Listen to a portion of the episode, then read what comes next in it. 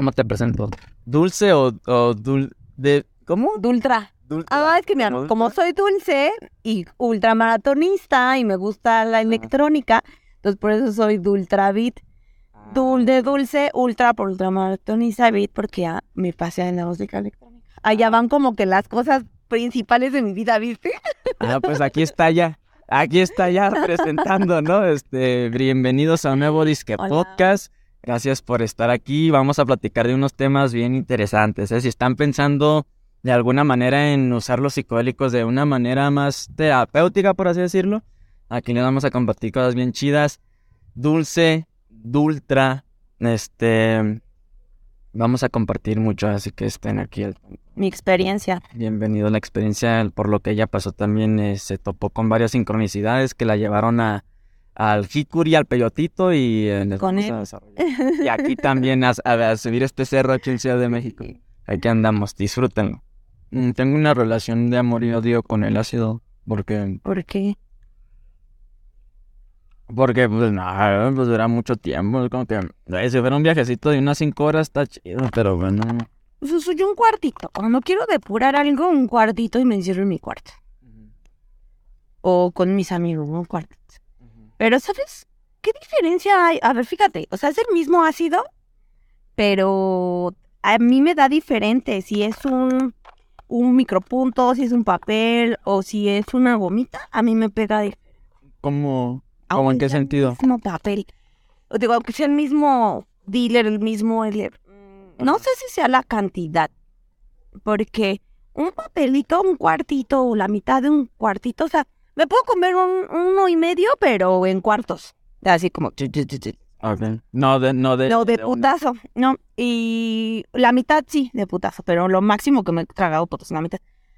Pero se me hace muy introspectivo, ¿sabes? Tal vez me pongo muy... Si ando, o sea, ya, ya chingué, si ese día ando con cosas que sacar, si es luna llena, ya valí verga porque me pongo a sacar. Sí, sí. Y cuando es el, el, el- la estrellita, el micropunto, eh, lo uso mejor para el rey porque ese no me pone tan introspectiva. Ese me pone muy arriba. Yo siento que es por la cantidad. Es como me pone muy arriba, pues no ando tan introspectiva o ando como muy, nada más como muy... Ajá. Muy astral. Muy O astral. andas más allá que... Me ando más allá que acá, que no lo percibo en este plano, entonces no es menos probable que me dé un mal viaje, ¿no? O que esté sacando algo. Y la gomita sí me pone muy visual. Ay, de hecho estuvo padre porque esa vez fuimos a, a Tepoztlán, este, en un mirador y nos comimos una gomita y entonces sí estaba viendo yo unos visuales bien chidos ahí, este, ajá, pero no es lo popular. Te tienes que ir conmigo, ya ves, ya vente, te llevo a los lugares no populares del cerro. Ajá, eh, fuimos a ese mirador y así andábamos ahí y estuvo muy padre, pero con eso dan ganas como de vomitarla. Y la gomita es muy poquito porque si como más, ajá, me empiezo así que a vomitar o a, ajá, a sentir mucho calor. No, es lo que... Y creo, creo que mucho depende de la dosis también. Así como que siento que puede ser una dosis tan alta que ya ni estás aquí. Entonces ya no le echas mente. Muchas veces siento que, que el mal viaje lo que se hacer es por la mente. Entonces si ya te echas una dosis que es más o menos y le estás echando mente. Es que es bien filosófico también. Yo me he dado cuenta del ácido específicamente es bien filosófico. Y así como que empiezo a, a conectar, así como que, ay, güey, es que sí podría, está la, la posibilidad de que los filósofos griegos hayan experimentado con algo similar al ácido, o sea, no, no Ay, sintetizado he en... Ajá, este, se supone que los, los griegos, este, tenían su ritual de iniciación en octubre para las personas que querían conocer los secretos de la vida y de la muerte es lo que decían. Y preparaban una, un brebaje como tipo, yo, yo imagino que era como su ayahuasca. Yo creo. Ah, la ayahuasca de ellos, ¿no? Y lo preparaban, se dicen que lo preparaban con este, mm, con centeno.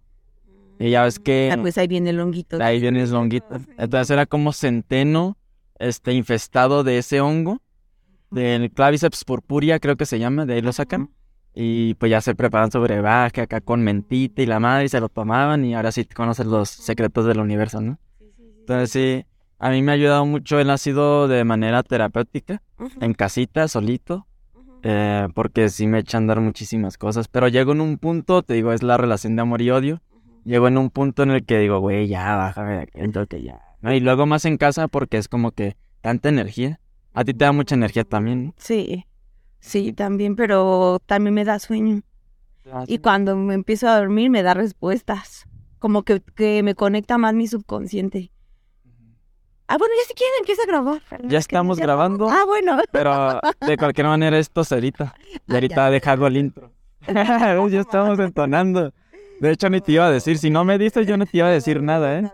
Ya no te iba a decir nada. Porque fluye más natural. Sí, estoy de acuerdo. Ajá. Fíjate que mm, siento que mi subconsciente me pide que consuma al- alguna sustancia psicoactiva cuando necesito a- cuando necesita hablarme. Ah, Entonces, tengo, tiene, sí, tengo más como cercanía a mi subconsciente cuando estoy dormida y despierta, como un estado meditativo.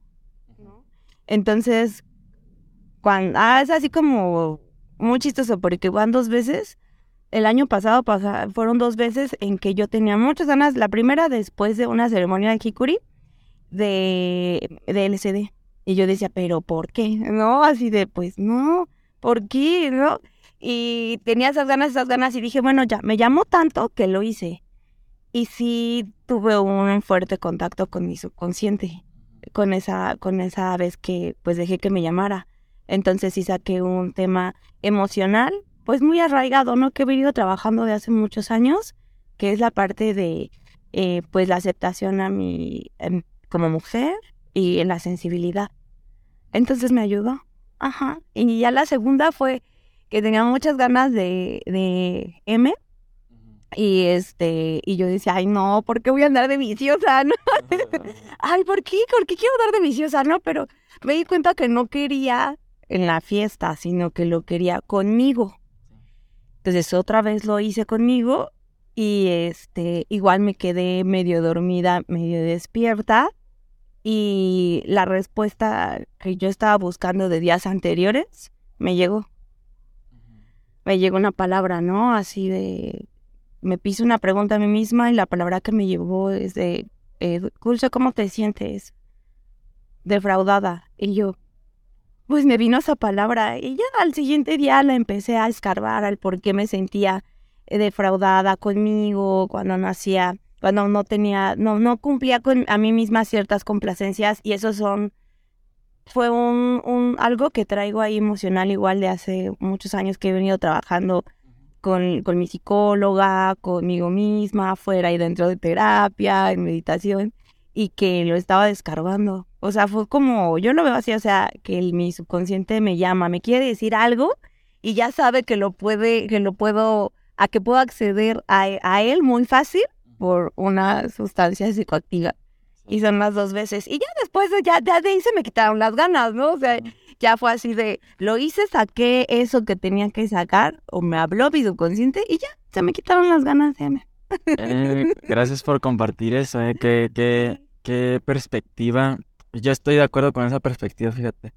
Aunque yo también pues le digo a las personas, pues no es necesario, ¿sabes? Pero tampoco estoy que no lo hagas, ¿no? Cada quien siente el llamado, como dices, que es, es ahorita como que me estás contando esto y digo, estoy como atando los hilos acá, como que, ay, güey, es que sí es cierto. Llegan muchas personas, por ejemplo, también este, que quieren una sesión de honguito, de sapito, lo que sea, dicen, es que siento que, que esto es lo que me va a ayudar. Y es que sí, yo he notado en, en los viajes que me he echado, eh, es como que mi, mi memoria, o sea, el inconsciente está tan atiborrado de tantas cosas, o sea, tanto de la vida cotidiana, de responsabilidades y esto y el otro y problemas, como cosillas que vienen de atrás, que no trabajamos en el momento y se quedan allá adentro, ¿no? Entonces llega un punto que siento yo que es como que tu, tu mente inconsciente ya no puede. Es como que ya, güey, eh, necesitas liberar memoria RAM. Ándale, es como una computadora, es como que no, güey, o sea, ve a hacer algo, güey, ve a, ve a desconectarte un ratito, ve a, a desconectarte de tu mente un rato. Y justamente creo que es parte de lo que hacen los psicodélicos, ¿no? Es como que te desconectan un ratito, pero te liberan memoria. Y, y lo- como lo que acabas de decir, es como que yo sentía que, por algo tenía que hacerlo, porque sí, igual, de igual manera, pues la misma palabra psicodelia, que muchos me miran así, no, esto es lo primero que piensan, ¿no? Psicodelia, lata hippies y la madre, ¿no? Pero la palabra psicodelia pues significa manifestación del alma o manifestación del espíritu. Es cuando te echas tu cuadrito o te echas, eh, vas a la ayahuasca o a la ceremonia de Hikuri o lo que tú quieras, o hasta con el MDMA.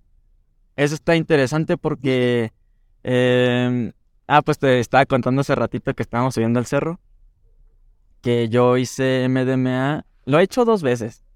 La primera vez era un comprimido, una, una pastillita, y esa la hice en casa, porque ese fin de se- yo nunca he ido a un rave, No. nunca he ido a Ah, te tengo que llevar.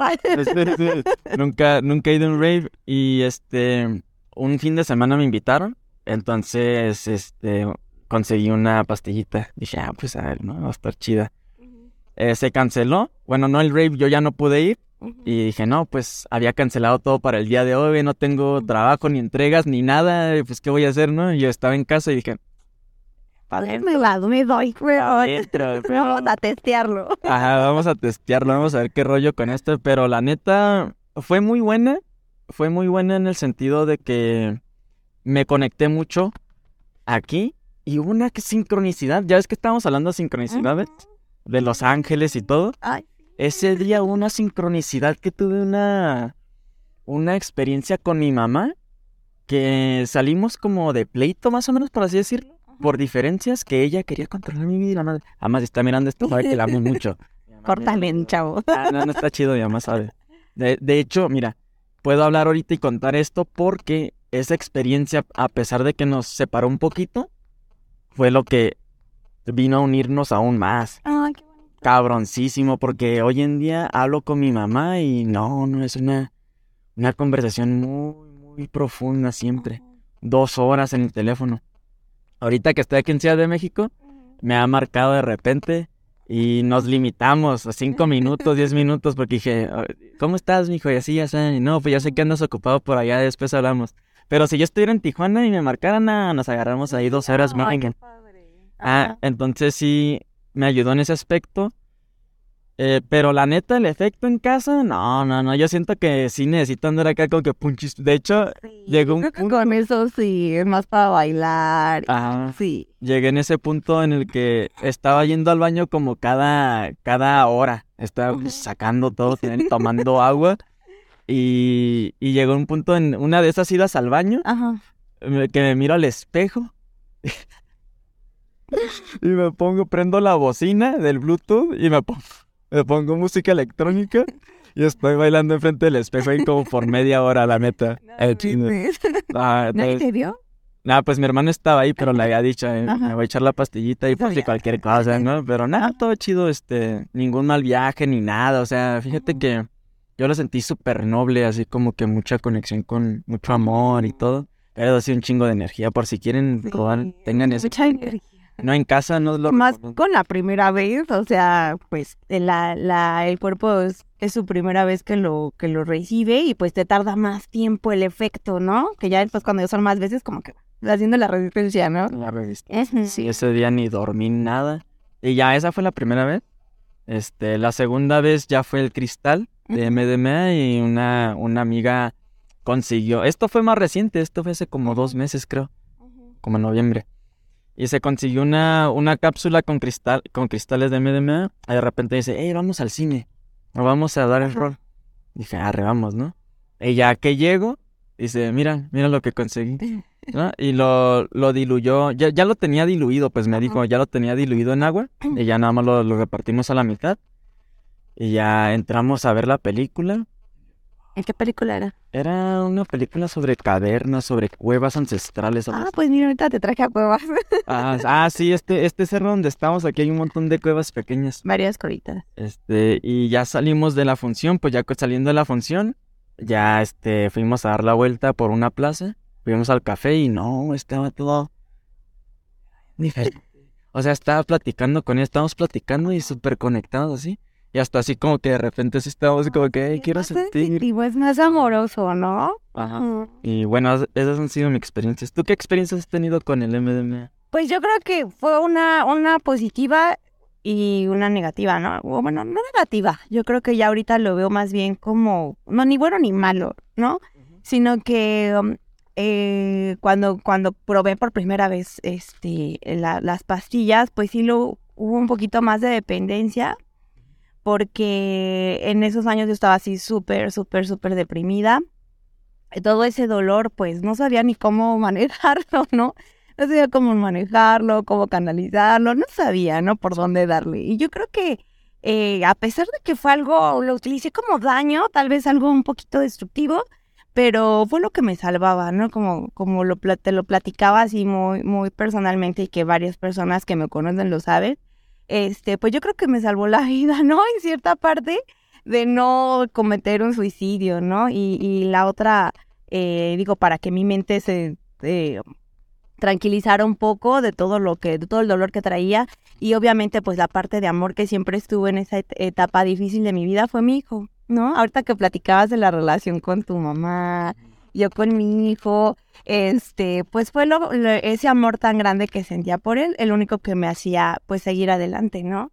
Y ahora ya lo puedo ver desde hace, pues, ya eso hace, como hace 12 años, pues ya desde otra perspectiva, ¿no? Ya platicarlo tranquila, ya no, ya me dan ganas de llorar, ya lo veo como una experiencia que me salvó, ¿no? Algo, algo que fue diferente, pero sí es muy, muy, muy diferente eh, ese sentimiento yo ya lo conozco y puedo reconocerlo en alguien más, el sentimiento de necesidad, de dependencia, en el que tú pues ya necesitas sanar algo y utilizas una, una salida que no es, ¿no? Que te puede eh, causar pues eh, más daño o, o, consecuencias fatales, ¿no? Digo, en mi caso no fue así, porque sí acudí a ayuda psicológica a tiempo y eso pues... Importante. Exactamente, ¿no? Este, eh, una, excelente psicóloga con, con, la que sigo todavía cada vez que tengo, hay temas que, que me atora. Y fue lo que me hizo salir adelante, ¿no? Y hasta la fecha, en el momento que yo, que yo decidí incluir al tema de, de mi vida así como psiconauta las plantas de poder, pues mi psicóloga lo sabe, ¿no? Y ella pues me conoce desde ese entonces que tenía yo la, la esa dependencia este, eh, um, todo lo que he pasado, todo lo que he superado, cómo ha cambiado mi vida eh, y no hay ningún problema. Eh, con ella en las, en las algunas sesiones las hemos ocupado toda la hora para hablar de algunas visiones que he tenido con el Hikuri y eso cómo se proyecta en lo que estoy trabajando yo en mi terapia. Ah, Entonces, siempre son eh, lo he manejado yo con dos enfoques diferentes, ¿no? Un enfoque que tal vez sí fue un poco destructivo y un enfoque ahora que es para sanarme, para estar bien conmigo misma y pues que me hace sentir bien. Entonces son dos cosas diferentes. Y hay un, sí hay una delgada, una delgada línea, pero yo creo que para eso necesitamos pues experiencia, vivir, saber, estar pues bien con nosotros y verlo diferente, porque antes no estaba bien yo conmigo, sí tenía mucho dolor.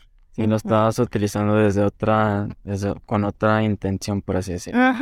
Está bien bonito, gracias por compartir eso, porque algo que le recuerdo siempre a los morros es que si lo van a utilizar de forma terapéutica, por así decirlo, es que lleven un tipo de estructura terapéutica. Porque es como que vemos en internet en todos lados y desde las publicaciones y los estudios que se están haciendo con el, el MDMA, con la psilocibina y todo es como que nos automedicamos. Y se comprende y está chido. Y también comprendo que cada quien eh, tiene su manera de eh, llegar a conclusiones y todo el rollo. Pero algo que a mí me ayudó mucho, porque yo empecé a compartir mi camino por lo mismo.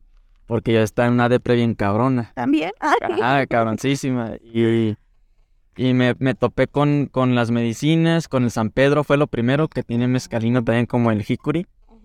Y, pero rápidamente me di cuenta que, ok, sí tienen gran potencial terapéutico. Eh, pero al mismo tiempo es como que si no le doy estructura yo, es, me va a llevar por todos lados. Exacto. Entonces empecé a, trabajar. Eh, en esos momentos que yo inicié, yo tenía un trauma físico. Me dieron un golpe acá. Mi cuello, así como lo ves ahorita, está bien chido. Antes mi cuello estaba engarrotado, así, estrés postraumático, cabrón. Entonces empezó a utilizar los psicodélicos como para liberar esa energía y me leí un libro de un psiquiatra que no recuerdo cuál es, eh, pero se trata sobre el trauma, sobre cómo liberar el trauma del cuerpo.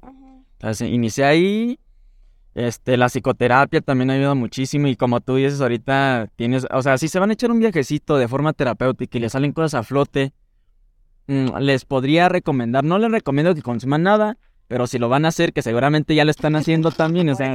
Por eso están aquí. Ah, por eso están aquí también, es como que, o sea, yo no les puedo decir qué hacer o no hacer, ¿no? Es como la onda de las sustancias, oye, le prohíbas a alguien, lo van a hacer de cualquier manera. Sí.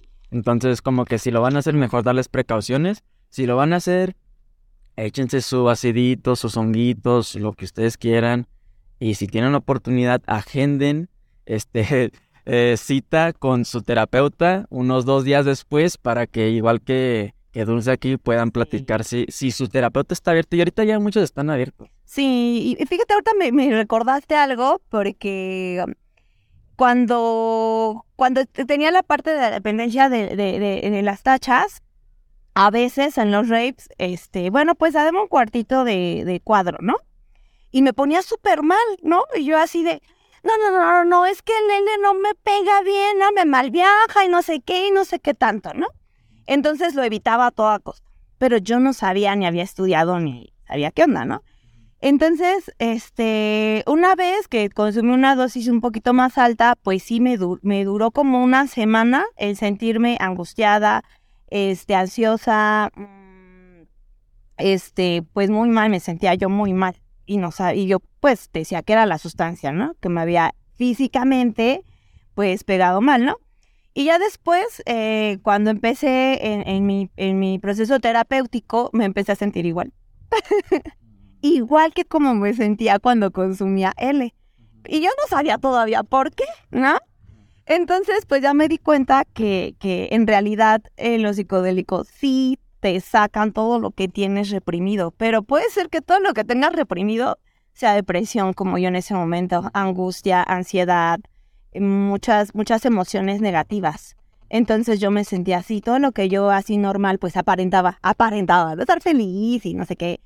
En ese momento con, con el, el L, pues se me salió, ¿no? Y lo mismo, lo mismo que hizo el L en mi en mi subconsciente, en mi mente que lo abrió, lo mismo hizo la terapia y fue lo mismo que pasó. Pero ¿qué pasó una con otra? Que con el L, si yo hubiera tenido en ese momento pues una orientación o ya con fines terapéuticos, pues yo ya hubiera enfrentado el, el tema de la depresión, ¿no? Pero en ese momento yo no sabía. Entonces, pues, ¿cuántos este, chicos les pasa lo mismo en un rave? Y entonces ese es el supuesto mal viaje, ¿no? Cuando en realidad simplemente son emociones que tenemos ahí y que estamos reprimiendo, ¿no? Entonces ya después de años me di cuenta, ¿no? De que pues él, él, sacaba toda la, la, depresión y que fue lo mismo que me pasó cuando me daban esas crisis al inicio de mi sesión terapéutica. Entonces, pues sí funciona y funciona muy bien. Pero pues si no hay una orientación, no, no va a salir. O sea, sí también está el tema recreativo, ¿no? Pero ese es el mal viaje. Sí, yo siento, gracias por compartir. Sí. Gracias, sí, pero yo, yo, también este, creo que es lo mismo, según mi experiencia. Según mi experiencia también saca todo a flote, todo a flote. Eh, siempre les cuento como la historia, mi primer viaje también era en casa de mi mamá. Eh, e igual. ¿Y se daba cuenta? ¿Se ha dado cuenta? No, pues yo le dije. Ah, sí, ay, padre. Yo le dije. Eh, no, no me miraba así, me miraba así, me echaba la miradita así de. Te voy a quedar loco, ¿no? así. Pero al final de cuentas, fíjate que eh, me ayudó tanto que mi mamá llegó a aceptarlo. Porque ella en algún punto, unos dos años antes, me, me miró bien fijamente a los ojos así. Con el instinto maternal. Ay, el instinto me, me miró así y yo me quedé, ay, güey, mi mamá casi nunca me mira directamente los ojos, ¿no? Y me dijo, Pablo, ¿estás feliz? Pues claramente no estaba feliz. Y yo le, dije, pues sí, no, pero no, me dijo, ¿estás feliz? Y dije, no. Eh, pero es por lo mismo porque pasé por esa... Ese golpe que me dieron me apagó mi vida. Era un antes y un después el golpe. Pero ahorita lo miro y digo, pues también yo me lo, yo me lo busqué. O sea, tampoco le echo la culpa a Diosito, al universo, ¿no? Porque el tema del alcohol, era por el alcohol. Me puse mala copa. Ya no pasa. ya no pasa, por eso te dije ahorita que está, ah, estamos tomando un mezcalito de Ferrero Rocher, está bien rico. Salud. Este, yo ya me serví ahorita más mientras estabas platicando. Este, ya no pasa porque igual pues llegando al extremo pues ya me doy cuenta, ¿no? Es como que, ah, te he dicho antes yo tomaba una tras otra y, y cerveza y de repente me daban cerveza con licor y la madre, pum. Eh, entonces pasó eso y ya aprendí, es como que ahorita ya tomo más lento, ¿no? Todo lo hago más lento. Entonces ya es como que ya me empezó a ver el cambio. Desde el primer ácido que me eché, no mames. Ese primer ácido estaba en mi cuarto. Le dije a mamá, me voy a echar este ácido. No te va a quemar el cerebro. No, primero, no, no, primero, no te va a quemar, porque escuchas la palabra ácido y es como que pues pi- piensas como en cloro, ¿no? Sí. Ah. Pues sí, o sea, los que te queman la piel y así. Entonces dijo, no te, va- no, eh, no te va a quemar las neuronas. Dije. Yo, no, pues ya investigué. Y ese primer ácido, fíjate, yo sentía como un vacío dentro de mí también, eh, como un rechazo de parte de mi mamá. Bien raro. Como que siempre sentía eso, no tenía una muy buena conexión con mi mamá. Eh, entonces, ese ácido me puse. Me puse el, el CD de Dark Side of the Moon de Pink Floyd. pues, clásico, pues es la primera vez en ácido, pues Pink Floyd, ¿no? Entonces me lo puse y no sé, ese, ese CD está súper profundo, toma, toca temas existenciales bien cabrones. Y bueno, llegó en un punto en el pico del viaje en el que estaba en mi cama, así en forma fetal, y sentía cómo estaba en el útero de mi mamá. qué bonito. Ajá, y sentía todo, to- todas las emociones, alegría, tristeza, preocupación, todo lo que mi mamá sentía en ese momento, yo lo sentía también. Y ahorita, pues ya añ- años después, pues ya me voy topando, ah, es que hay terapias de útero o algo así que hacen ese tipo de cosas. Digo, ah, órale, es lo que yo experimenté en mi primer viaje. Y lo que pasó ahí es que al día siguiente, ya que se me bajó, ya todo chido, eh, voy a hablar con mi mamá para confirmar lo que había sentido en mi viaje. Y me lo afirmó todo, me lo confirmó, sí, mi hijo, es que así, así estaban las cosas, yo ya no te quería tener, tener a ti, así, así, porque yo soy el más chico, ¿no? Entonces era como que sí había un rechazo y como que mi mamá ya no quería. Y ese rechazo que tú sentías. Claro, claro. Y soy el niño del DIU también, o sea, ella se había puesto el DIU, pero en ese entonces era como que el DIU este y tenía como alambres, este, de, no sé qué, un metanero, me acuerdo. Entonces se le olvidó ir a cambiárselo y se le empezó a hacer una infección y fue al ginecólogo y justo cuando fue al ginecólogo se dio cuenta que se le está haciendo infección Pero ya estaba embarazada. y está embarazada también, o sea, se salió la sorpresa de que tenía infección y está embarazada, ¿no? Ah, entonces pasó eso, pero ya después de eso comprendí y dije, ah, pues por eso sentía eso, ¿no? Porque sí creo, sí creo que, bueno, no sé si has visto ahí como esas publicaciones que hacen, ah, que si le pones a tu niño Beethoven o Mozart mientras estás embarazada. Sí, escuchas. Ah, Sí, yo como mamá, ¿qué te puedo decir? Ahorita lo que estás platicando eh, eh, y que mencionábamos hace rato que estábamos acá echando la trepadita al cerro de la terapia de Los Ángeles, este, he tenido yo varias y mi hijo también, ¿no? También le ha ayudado mucho.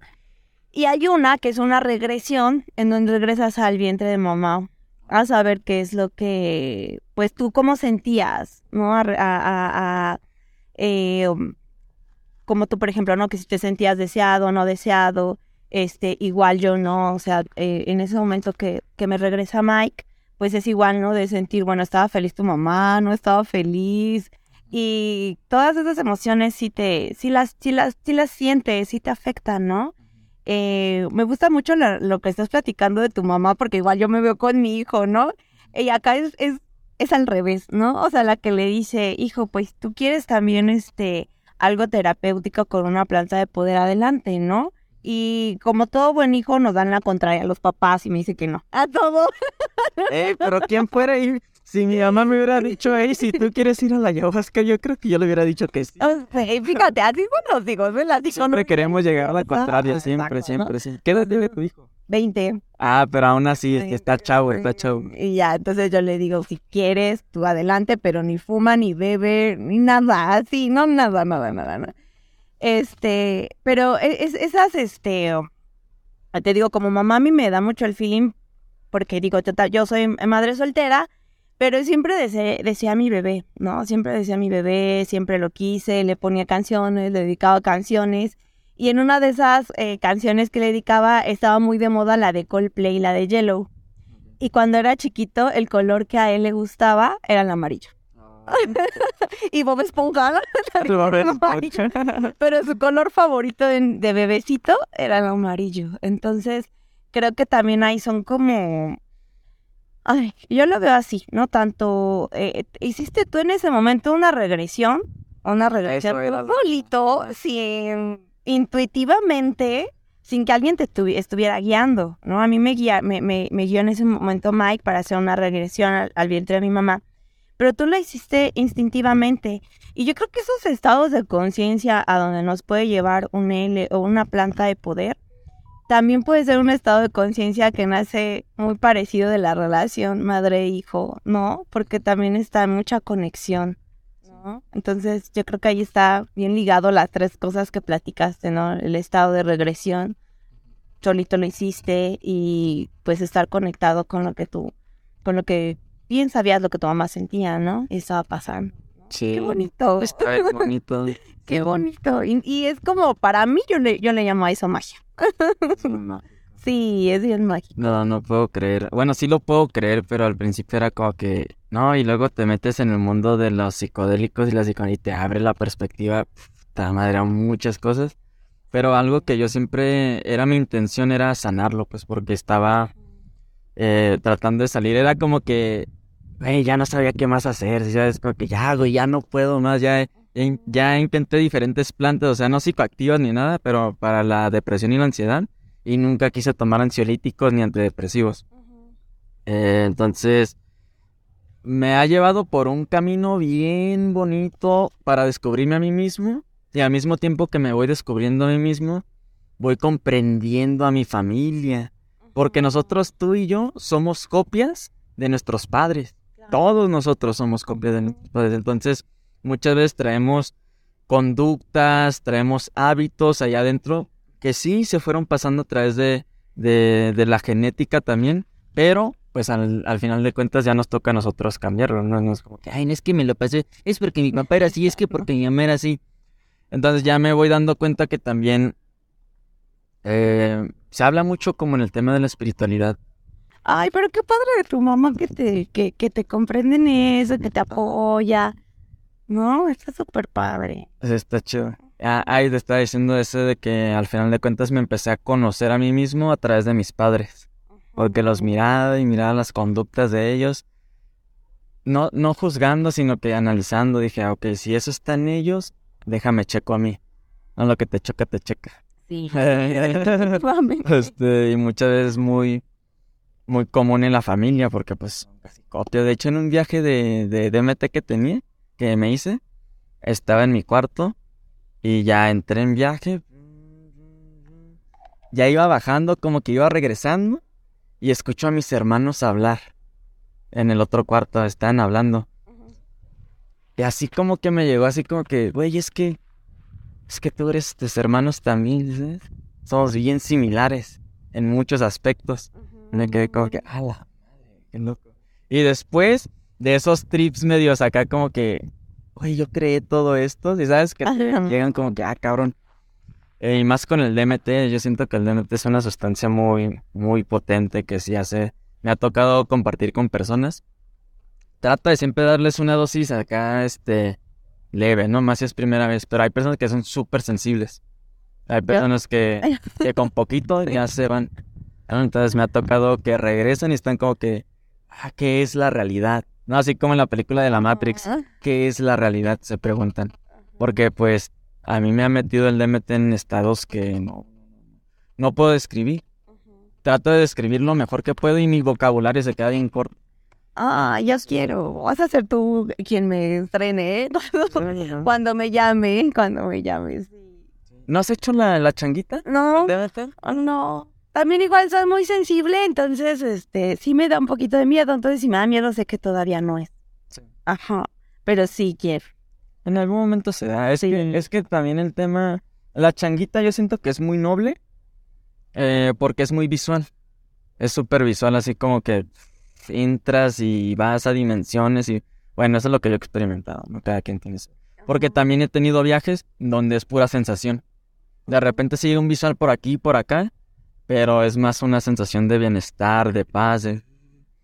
Eh, entonces yo siento que con la changuita hasta puedes abrir los ojos y es como que si estuviéramos ahorita Ah. el efecto, todo se miraría así tapizado de colores bien bonitos, todo, todo, todo, bien psicodélico. Ajá. El primer viaje de changuita, bueno, fue el segundo, pero uno de los primeros me dieron la pipa, es una pipa grandota, es que Ajá. tienen el bol grandote, que lo prendieron todo y le fumé una vez nada más y nada más se... Y estaba bien loco porque abrí los ojos, es la primera vez que haya abierto los ojos con el DMT Ajá. y todo estaba tapizado, así como color dorado, dorado, todo padre. dorado, bien bonito. Y luego me acuerdo que así, como mirando hacia allá, estaba el baño, estaba un baño, pero estaba la luz apagada. Y estaba negro, negro, negro, negro, negro. Y yo sentía que era como una profundidad así bien cabrona, como que ya me voy a meter en la oscuridad ahí en el baño, ¿no? Un agujero negro. Ah, un agujero y negro. A otra dimensión. Sí, como que sentía que estaba jalando así. como- Ajá.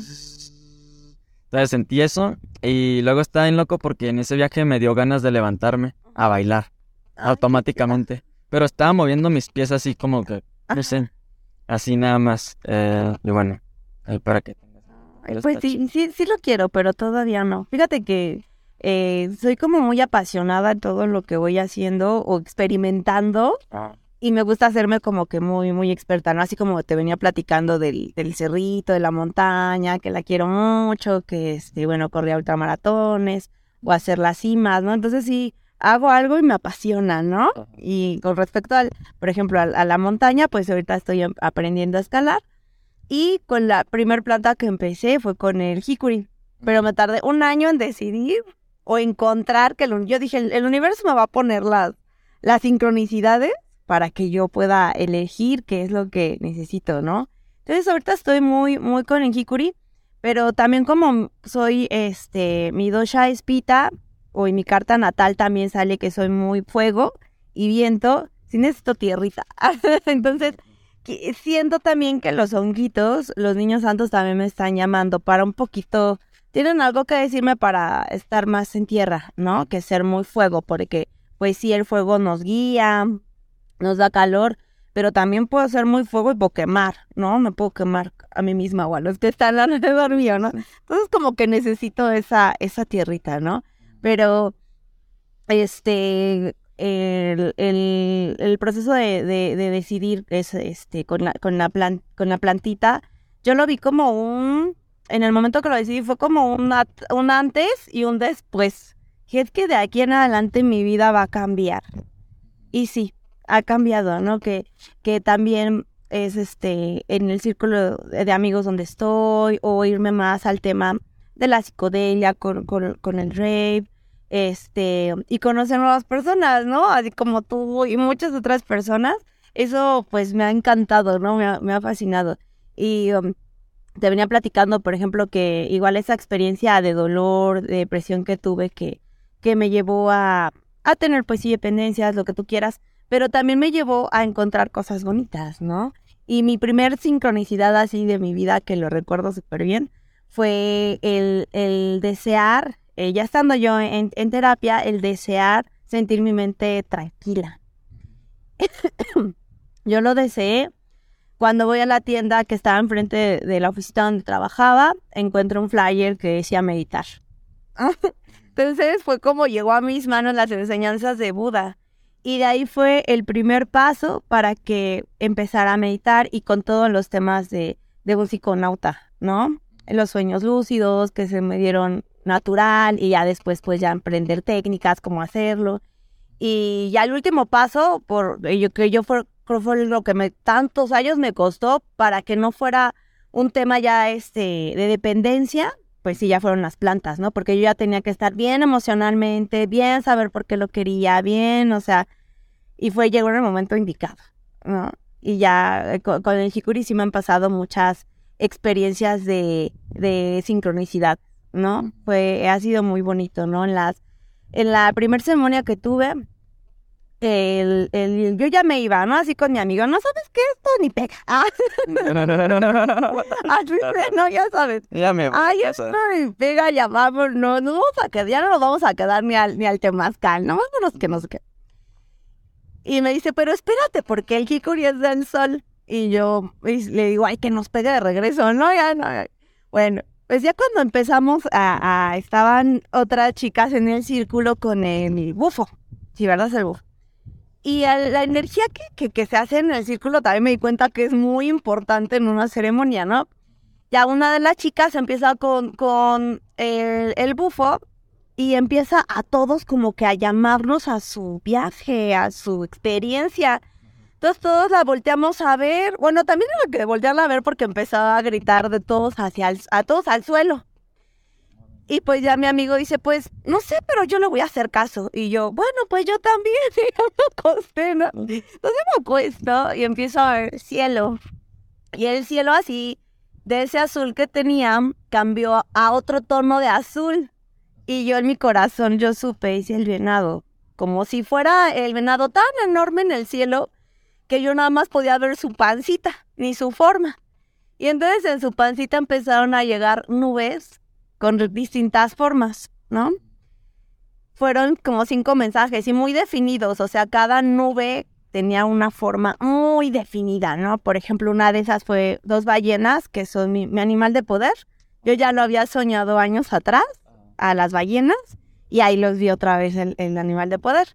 Y una, igual una, una nubecita fue el jicuri en forma de corazón con su florecita. Ah, Y en ese momento yo me sentí muy amada por el Hikuri y por, por Kauyumari, ¿no? Y empecé a llorar de tanta emoción, ¿no? De tanta emoción. Y ya de ahí fueron más, más, este, más, más, más ceremonias, pero antes de esa ceremonia yo le pregunté a los ángeles en, en, en los oráculos si era una buena decisión la planta de poder del Hikuri. Y una de las cartas que me salió era un ángel y decía bendiciones y el ángel estaba señalando al cielo una estrella en forma de corazón. Y mi primer visión fue una, una nube en forma de corazón de Hikuri, ¿no? Entonces la, la, el oráculo yo lo leí, este, creo que en octubre y mi primera ceremonia fue en enero, ¿no? Entonces esa fue la primera sincronicidad. Y después en otro tallercito igual de, este, de cómo leer el oráculo, nos ponen a practicar a una chica y a mí, que yo a esa chica es la única vez que la he visto en mi vida y fue virtual ese, ese taller porque eh, todavía estaba lo de la pandemia, ¿no? Y igual le pregunté, ah, igual del jicuri, ¿no? A ver, este, quiero saber este, si el jicuri es mi, mi camino, ¿no? Mi planta cabecera. Y la, la, ella tiene otro oráculo muy diferente al mío, eh, es de otra, de otra canalizadora, y saca una carta igual, un ángel y una estrella en el cielo. no, entonces eh, es como que esa conexión que yo tuve que es muy bonita y ahora ya después de todo ese proceso inicial que fue curación en mi cuerpo, que fue también las primeras ceremonias de estar asesorada por mi, por mi psicóloga y este ahora ya entiendo que esas cuatro eh, visiones en las nubes que tuve es lo que va a pasar en mi vida. Yo lo siento así en los próximos años. Y la primerita fue, pues, eh, del Hikuri en corazón, ¿no? Eh, que eso también se va relacionado con temas que allá venía yo trabajando, ¿no? Entonces, me ha gustado unir todo lo que yo quiero, sentirme mejor o que traigo de mi pasado, como tú lo vienes diciendo, no somos proyección de nuestros padres, nos sentimos rechazados o no nos sentimos amados. Yo también sentí lo mismo que tú, ¿no? También me sentí rechazada, no amada, y eso me causaba mucho dolor, ¿no?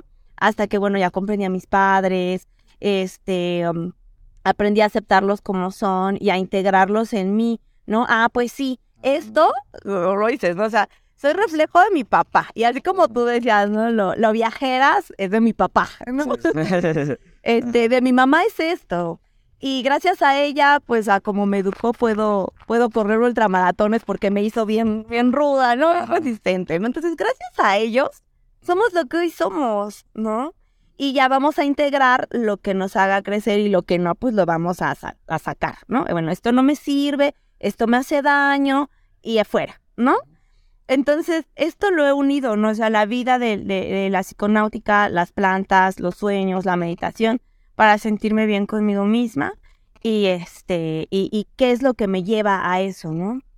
En mucho de la psiconáutica me ha llevado eso, a sentirme bien conmigo misma, a llegar a donde quiero llegar, ¿no? Entonces es una herramienta de apoyo, ¿no? No necesaria, como lo decíamos, porque pues la meditación pues también es parte de la psiconáutica, este, los sueños también nos hablan, ¿no? Ya las plantas tal vez. A mí se me ha hecho de los medios que he probado muy rápido. Sí. muy rápido, se me hace muy rápido el acceder a lo que yo, las preguntas o cosas que traigo por las plantas de poder, ¿no? Bueno, en este caso en el Hikuri. Y el otro medio que me ha sido muy fácil es por las terapias de los ángeles, porque es como que un tema de mucho amor, regresiones, regresar a tu niño interior, también es como que la parte que me ayuda muy rápido y obviamente pues ya la, la parte este, eh, terapéutica, ¿no? Pero este, ha sido como que algo muy, muy bonito para mí y que, y que lo voy a seguir ahí viviendo. Gracias por compartir. Creo que es un muy buen mensaje, muy buen mensaje. Y sí, esto último que estás comentando también de que es más rápido, es justamente, fíjate, eh, a mí me trajo aquí el tema del alcohol, los psicodélicos. Te dije, me puse mala copa y así, ya sea. Y varias veces en mi vida ya había este, tenido estas experiencias donde me atascaba también. Ajá. Eh, tú dame cerveza, whisky, tequila, Jaggermeister, lo que tú quieras, dámelo, me vale madre. Entonces, el tema del alcohol, del alcoholismo, ha corrido en mi familia. Entonces, cuando yo leí por primera vez que, por ejemplo, en Alcohólicos Anónimos, querían implementar el ácido como parte de los pasos para recuperarse, ¿no? Entonces leí eso eh, y justamente hay un libro que nunca lo encontré en español, pero me gustaría traducirlo, que se llama eh, LSD en psicoterapia, no, LSD para tratar adicciones y alcoholismo, específicamente, ¿no? Entonces ese libro no, lo, lo tenía en PDF y me lo aventé todo, pum, pum, estudios psiquiátricos, todos los resultados, todo, bien científico, todo. dije, para ese entonces yo ya había hecho el, ácido. Pero lo que, uno de los primeros libros que me topé en torno al ácido y la psicoterapia, en la introducción de ese libro, no recuerdo el nombre, este, decía que los psiquiatras miraban el ácido, por ejemplo, como una abreviatura a la psicoterapia. O sea, queriendo decir que hace más corto el tiempo de, la psicoterapia. Si tienes que ir a tienes traumas profundos, tienes muchas cosas adentro, normalmente te tomaría, no sé, un año para ponerle, ¿no? Para realmente como que ir escarbando y sacando, expresando y todo. Con el ácido, una, dos sesiones. Sí, que es lo que, lo que te digo que yo experimenté y comprobé en carne viva. A mí nadie me lo platica, ¿no? O sea, yo comí el ácido y me explotaba toda la depresión, angustia, ansiedad y locura que traía, que reprimía. Y que después yo dije, ¿por qué cuando estoy en terapia me siento igual que si hubiera comido un ácido? Claro que sí, pero sí necesitamos un guía, o sea, a fuerzas. Y algo muy importante que me estaba olvidando decir, o sea, no es que esto es como que por arte de magia, que el ácido ya lo hace y que la plantita, no, no, no, o sea, yo estuve eh, en, en con la terapia, aprendiendo cómo yo poder hacerlo solita. ¿Por qué? Porque si no, también de eso me iba a ser este, dependiente, ¿no? De la terapia. Ya no puedo sin la terapia, no. Sino que ahí ya a mí me enseñaron las herramientas para que yo me analice, para que yo solita haga este, em, pues mi trabajo personal. Gracias a eso, a ese trabajo, a esa base que tuve de un guía, puedo yo entonces, ah, ok, ya empezar yo a utilizar pues las experiencias de los, de, de, los psicodélicos, de las plantas de poder o de un sueño lúcido y saber cómo trabaja mi subconsciente conmigo. Pero eso me lo tuvo que enseñar alguien, o sea, yo no lo hice solo así, o sea, no, si ustedes quieren así agarrar, pues, este, ya un L, ya con eso yo puedo solito ver mis traumas con mis papás. No, el, el día que tú decidas puede ser el ya que tú decidas. Yo decidí en este caso el psicólogo, este, el budismo en su momento, eh, um, ahorita también mi, guía también es la, alimentación también, ¿no? Entonces, cada quien decía quién es su guía, pero todos necesitamos un guía porque hay cosas que no podemos ver. Y necesitamos que alguien nos diga, mira, tú no lo puedes ver, pero es así. Vas a pasar allá, este, sobre todo es esta, esa neblina, caminas acá, tú no lo puedes ver, pero vas a dar la vuelta y acá vas a ver todo el paisaje de la cima de la montaña, ¿no?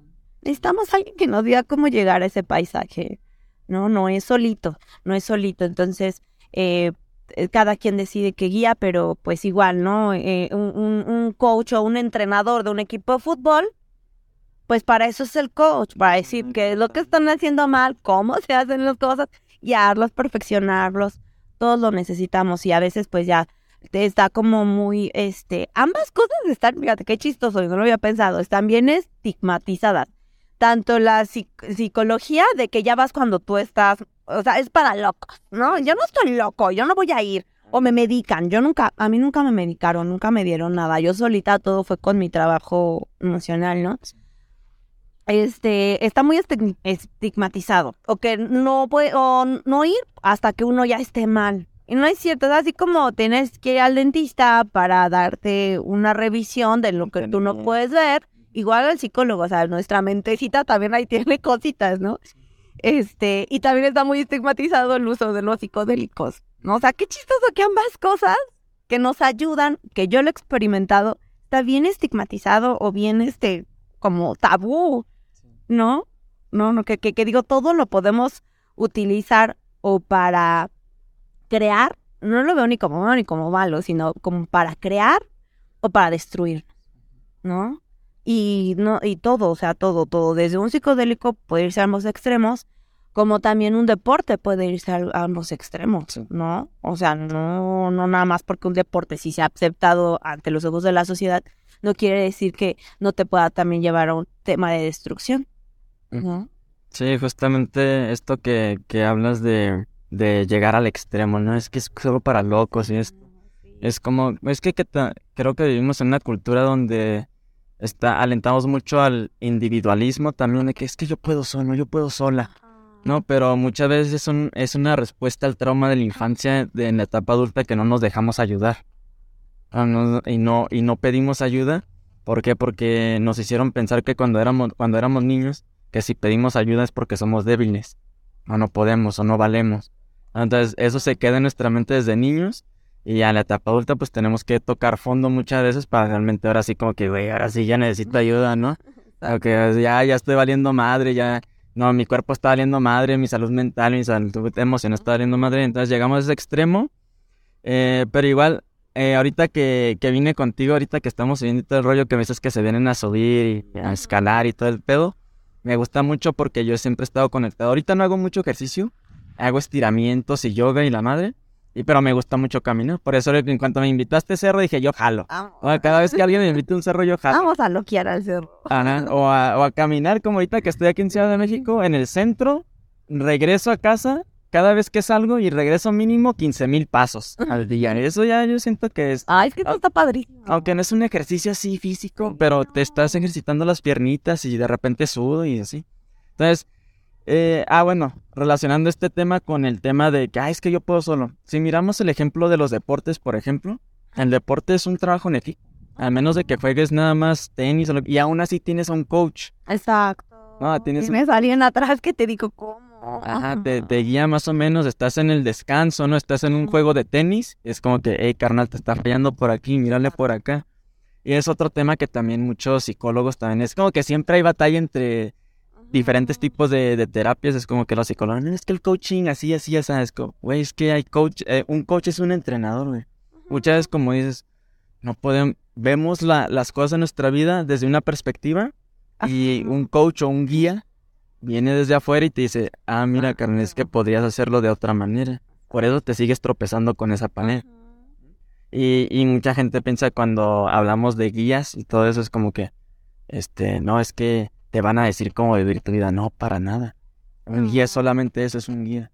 Te muestra, te muestra y tú decides. Sí, el, el guía te pone opción A, B y C. Y al final de cuentas el guía no puede decir por ti. Es aquí están las decisiones, carnal. O sea, estás en una relación dolorosa actualmente, tanto para hombres como un ejemplo, ¿no? Estás en una relación dolorosa, tóxica, donde no hay comunicación para nada, ni de aquí para allá o de allá para acá, lo que tú quieras. Entonces tienes opción A de mantenerte ahí si tú quieres, si es lo que realmente deseas, este, y vas a seguir sufriendo en esa relación. Tienes opción B, que es la opción de eh, tratar de comunicarte mejor con la otra persona, ¿no? De ir a terapia, lo que tú quieras. Si les funciona chido, si no funciona, ten en cuenta también que esa opción B no es, no quiere decir que vaya a funcionar. Si realmente no funciona, vaya. Opción C es agarrarte los ovarios, agarrarte los huevos y decir ya no. Ajá. Y ya solo, conocerte, disfrutarte. Y mira, fíjate ahorita que dices de lo de la pareja, este, por lo que yo llegué a terapia, detonó una, una relación de pareja, este, pues con mucha violencia, ¿no? Y también yo lo reconozco de que pues en ese entonces yo tampoco era la más sana, ¿no? Porque ya se va haciendo ahí toda la, la, la bolita, ¿no? Entonces, a eso, gracias a ese dolor, llegué a, llegué a terapia. Y ya de ahí me di cuenta en lo que tú dices, o sea, no es de que él ya te diga qué hacer o que cómo son las cosas o que ya de fuerzas tengas que ir, no, no, no, no, no, no, al contrario, yo me di cuenta que realmente ahora en varias cosas de mi vida ya tengo un libre albedrío. Ahora sí ya estoy decidiendo libre del trauma que me hacía no decidir. Ah, qué profunda. O sea, es que eso es lo que realmente, ¿no? O sea, y, y, y es donde, a ver, igual, ¿no? O sea, con los papás, ¿no? Porque somos muy dependientes de ellos. Y ya después yo me di cuenta cuántas veces traían el pensamiento, ay, ¿qué va a pensar mi mamá de mí? ¿No? Rompí esa dependencia. Ah, ok. Ahora ya lo que ya no pienso en qué va a pensar mi mamá de mí. Ya eh, tengo mi libre albedrío y ya digo, ah, ok, yo decido esto porque esto sí me va a hacer sentir bien. O esto tal vez no me va a hacer sentir también, pero quiero hacerlo, ¿no? este, ah, ya estoy decidiendo realmente, pero antes, antes no lo hacía. Y, los traumas también que nos hacen es, no tomar decisiones por nosotros mismos. Estamos eligiendo de acuerdo al trauma. El que está decidiendo por nosotros es el trauma. Entonces, una guía nada más nos aclara el camino y realmente es cuando ya vamos a nosotros a tener un, un libre albedrío y decidir, ¿no? Y realmente esto, pues estamos bien condicionados todos porque pues viene lo que decíamos, ¿no? O sea, lo que, lo que platicábamos de que está bien estigmatizado, ¿no? Pues hay tabús, hay este, ideologías por, por donde vivimos, y realmente entonces ahí nos estamos eligiendo por nosotros mismos, ¿no? Y nosotros estamos como que con los ojos cerrados pensando, creyendo que sí, pero en realidad. Y cuando ya nos conocemos a nosotros realmente, es cuando ya podemos decidir, ¿no? Fuera del trauma, fuera de dependencias, de dependencias de pareja, con los papás, ¿no? A veces odiamos a los papás, pero o nos odian porque soy mamá, o nos odian por esa dependencia y no nos damos cuenta, ¿no? Que aún nos importa demasiado lo que nuestros papás piensen de, nosotros, ¿no? O, el jefe ya en este caso, ¿no? Nos importa demasiado. Entonces... Pues yo, yo creo que todo la vida como la tenemos ahora que somos adultos, como lo que hacemos y lo que no hacemos, mucho viene, o sea, la manera en que interactuamos con el mundo y otras personas y socializamos, viene del núcleo familiar. No, definitivamente. Así la relación que tú tienes con tus padres es más o menos la relación, la relación en, en temas de parejas, de que siempre está tanto la mujer salvadora o el hombre salvador. Sí. que, que tienen daddy issues, pero también hay mami issues, ¿no? Que va el, el hombre buscando a la, a la mujer que va a, a, darle eso que su mamá no le dio, ¿no? Y viceversa también.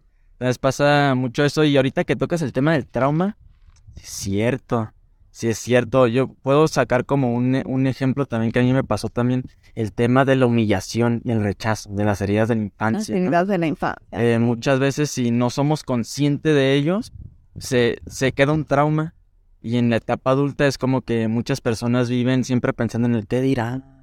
¿Y qué tal si hago esto y me rechazan? ¿Qué tal si hago esto y fallo y me humillan? Pero son cosas que vienen desde hace mucho tiempo. O sea, desde el kinder, desde la, de la primaria, lo que tú quieras. Eh, entonces vivimos a través del trauma. Las decisiones que tomamos, como dices, qué bueno que tocaste esto. Ok, chéquense esto, está profundo, perro. Eh, vivimos atrás del trauma y muchas personas en etapa adulta, ya 30, 40, hasta 50 años o más. Hay personas que en toda su vida nunca, nunca van a lograr verlo. Exactamente, deciden quedarse ahí, en ese bucle de repetición, Sí. ¿no? Este, y muchas veces pues las personas viven frustradas en su vida, no saben ni por qué están, por qué no pueden avanzar. No, pero muchas veces por las, el mismo trauma y ese trauma crea una imagen de nosotros mismos y nos adoptamos ciertas creencias en torno a lo que nosotros somos y lo que podemos hacer y lo que no podemos hacer. Entonces nos limitamos tanto por esos traumas y no saben ni por qué. Mucha gente está como que batallando con que, güey, es que estoy haciendo todo lo posible. Güey, voy a trabajar todos los días y no me, el dinero y así, la familia y la madre y no me siento feliz y no, es pues, por lo mismo. Pero es algo tan inconsciente, tan ahí que tenemos tan, tan metido que necesitamos algo que nos haga así, que como que nos rasque, ¿no? Porque ya como que le echamos tierrita, ¿no? Ya le echamos el alcohol, ya le echamos este el sexo, ya le echamos la fiesta, ya le echamos el dinero, el éxito y sentimos que ese- y ese trauma ya le, ya lo dejamos ahí. Ah, pero no. Sí está, ¿no? O sea, sí está, aunque lo pusimos encima de muchas cosas para como su- este eh, suavizarlo, ¿no? Pero ahí sigue y no se va y no se va y es ahí donde definitivamente necesitamos ayuda, Sí. ¿no? Y ahorita me estaba que de que decías una parte de eh, um, de que la sensibilidad y todo esto, ¿qué es lo que decías? Cuando, mm, bueno, yo me recordé eh, y lo ligué al conocerme a mí misma porque yo pensaba que, que era bipolar. y yo decía que era bipolar. Y le decía así a mi. Y ya después que me di cuenta, bueno, que yo descubrí por mí misma Ajá. Que soy una persona altamente sensible, mi vida cambió totalmente, ¿no? También. Entonces creo que es muy importante conocernos a nosotros mismos, ¿no?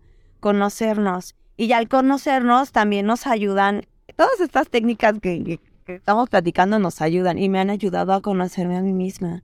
Y el conocerme a mí ya me da muchos el por qué. Ah, por eso a mí no puedo estar, como soy muy sensible, no puedo estar mucho tiempo con muchas personas o necesito estar en soledad o por eso yo siento lo, lo placentero, lo siento guau, así máximo, bien así exaltante. apasionada. Ándale, exactamente, ¿no? O, el- o el dolor emocional lo siento como si muriera. ¿no? Es también así, ah, por eso también tiendo a ser muy depresiva, ¿no? Pero ya eso me, me, me llevó a conocerme y, y a ser más feliz, ¿no? Y para eso también necesitamos un, un guía, ¿no? O herramientas que nos ayuden, ¿no? Ah, también te platicaba de la montaña que a mí me ha ayudado a darme, me ayudó al inicio a darme confianza a mí misma, ¿no? Ay, es que yo cuando quería ser ultramaratonista, yo decía, ¿alguien puede correr 60 kilómetros? Sí, y más.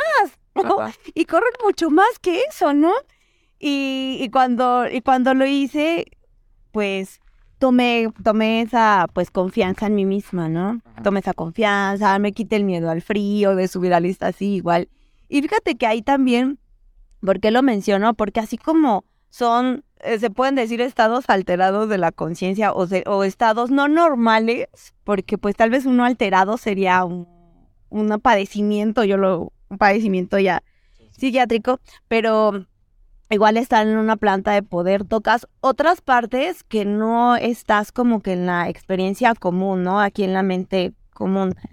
En, en, un, en un sueño también, ¿no? Vas a otras partes de tu subconsciente que no lo, lo, sientes, o en la meditación, ¿no?